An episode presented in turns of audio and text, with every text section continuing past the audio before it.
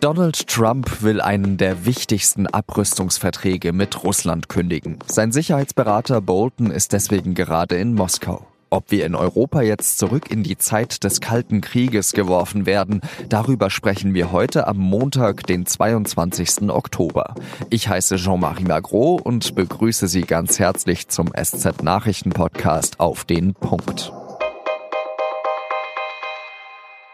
Den INF-Vertrag haben noch Ronald Reagan und Michail Gorbatschow im Jahr 1987 unterzeichnet, zur Zeit des Kalten Krieges. INF, das steht für Intermediate Range Nuclear Forces. Der Vertrag verbietet es den USA und Russland, landgestützte ballistische Raketen und Marschflugkörper zu bauen und zu besitzen, die eine Reichweite von 500 bis 5500 Kilometern haben. Als der Vertrag unterzeichnet wurde, lobte ihn Ronald Reagan, weil so viel harte Arbeit drin steckte. This ceremony and the treaty we're signing today are both excellent examples of the rewards of patience. Reagan spricht von Geduld. Und Geduld ist, naja, nicht die erste Eigenschaft, die dem heutigen US-Präsidenten Donald Trump zugeschrieben würde. Er wirft Russland vor, das Abkommen schon seit Jahren zu verletzen. Und jetzt will er aus dem Abkommen aussteigen. We've honored the agreement, but Russia has not, unfortunately, honored the agreement. So we're going to terminate the agreement. We're going to pull out. Deutschland hat als allererstes Land Sorgen geäußert. Unterstützt wird Trump hingegen von Großbritannien, das seit der Skripal-Affäre mit Russland im Streit liegt. Wie gefährlich ist dieser mögliche Ausstieg für Deutschland und Europa? Darüber spreche ich jetzt am Telefon mit Georg Maskolo.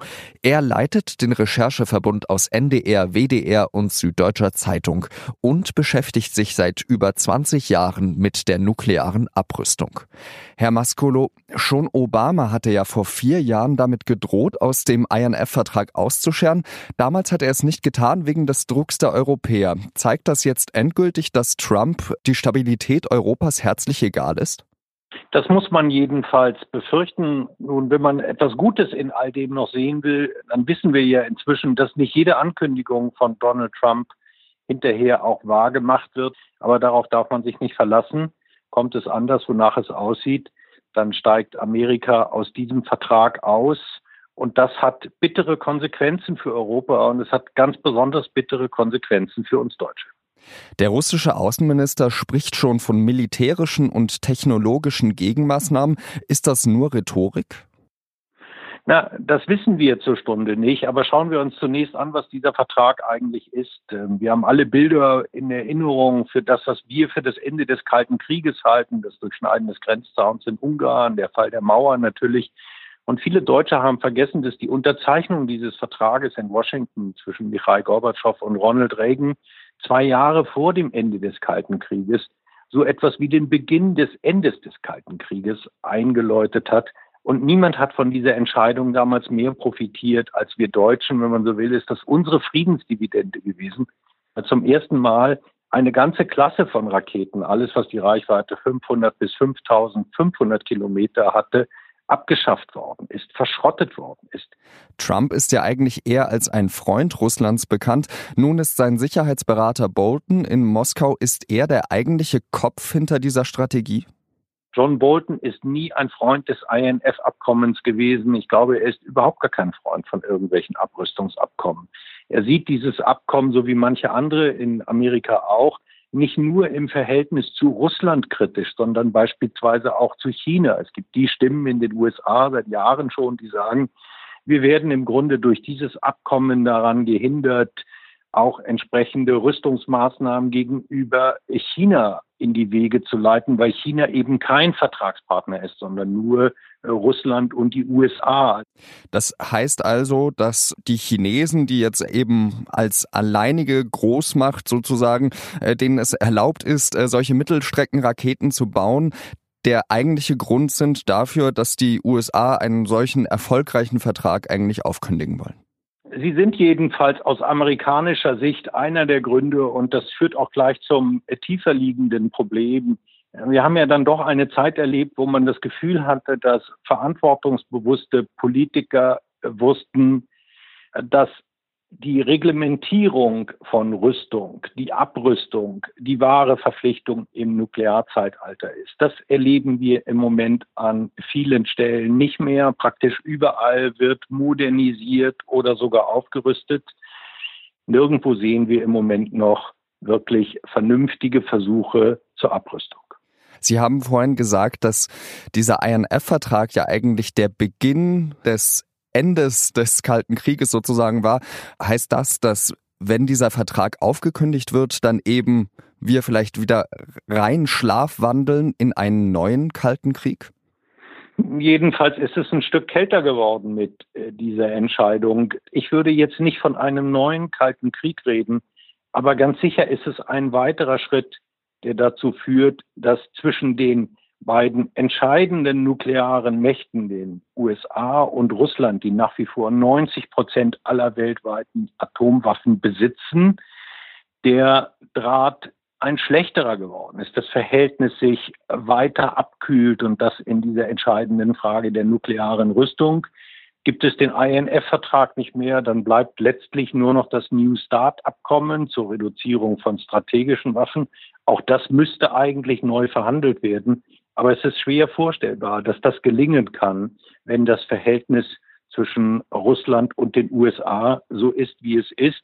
Man muss also befürchten, dass wir am Ende ohne ein globales, ohne ein regionales Abkommen dastehen zur Begrenzung solcher nuklearen Waffen.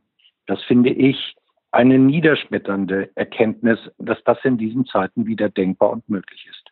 Zu Zeiten des Kalten Krieges war es ja klar, der Westen, ähm, Westdeutschland stellte sich damals auf die Seite der Amerikaner, äh, Ostdeutschland äh, war unter dem Schirm der Sowjetunion. Auf welche Seite sollte sich denn Europa heute stellen? In der heutigen Zeit glaube ich, dass wenn die Amerikaner auf die kühne Idee kommen würden, zu sagen, neu gebaute Raketen möchten sie in Westeuropa, in Deutschland beispielsweise stationieren, dass die Antwort der Deutschen darauf nur Nein sein kann.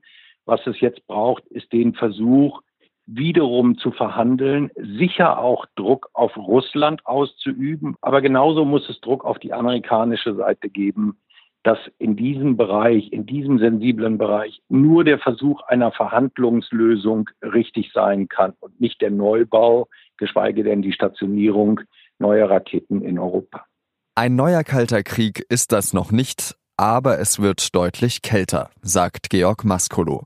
Vielen Dank dafür. Gern. Und jetzt drei weitere Nachrichten, die an diesem Montag wichtig sind. Siemens-Chef Joe Kaiser hat seine Teilnahme bei einer Wirtschaftskonferenz in Saudi-Arabien abgesagt. Grund ist die internationale Empörung über den Fall des Journalisten Jamal Khashoggi, der im saudischen Generalkonsulat in Istanbul getötet wurde. Kaiser schrieb auf dem Netzwerk LinkedIn, es ist die sauberste Entscheidung, aber nicht die mutigste. Vor Kaiser hatten bereits andere prominente Manager ihre Reise nach Riyadh abgesagt. Im Budgetstreit zwischen Italien und der Europäischen Union ist keine Einigung in Sicht. Die Regierung in Rom hat jetzt angekündigt, dass sie ihre Haushaltsplanung nicht ändern will. Dazu hatte die EU Italien aufgefordert, weil das Land mit seinem Haushalt gegen EU-Regeln verstößt. Die italienische Regierung plant unter anderem eine deutlich höhere Neuverschuldung. Bundeskanzlerin Angela Merkel will per Gesetz Dieselfahrverbote erschweren. Die CDU halte Fahrverbote in der Regel für unverhältnismäßig. In vielen Städten wie in Frankfurt am Main werden die Grenzwerte für Stickstoffdioxid nur in geringem Umfang überschritten. Für diese Fälle habe die Bundesregierung bereits ein umfangreiches Maßnahmenpaket vorgelegt, so Merkel.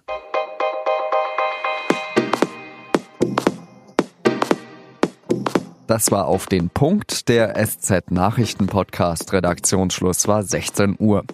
Und als ich noch ein kleiner fußballbegeisterter Junge war, da war Werder Bremen ja der Bayernjäger Nummer eins mit großartigen Spielern wie Jean Miku oder dem Kugelblitz Ailton. Jahrelang hatten die Herren von der Weser eine Flaute. Jetzt steht Werder aber wieder auf Platz drei, einen Rang vor den Bayern. Wie die Bremer das geschafft haben, hören Sie jetzt in unserem Podcast und nun zum Sport. Schönen Tag und adieu.